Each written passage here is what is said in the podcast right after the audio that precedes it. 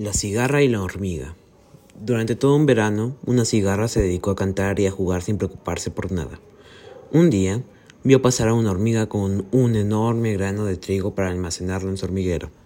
La cigarra, no contenta con cantar y jugar, decidió burlarse de la hormiga y dijo, ¡Qué aburrida eres! Deja de trabajar y dedícate a disfrutar.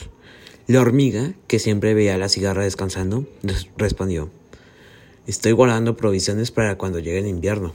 Te aconsejo que hagas lo mismo.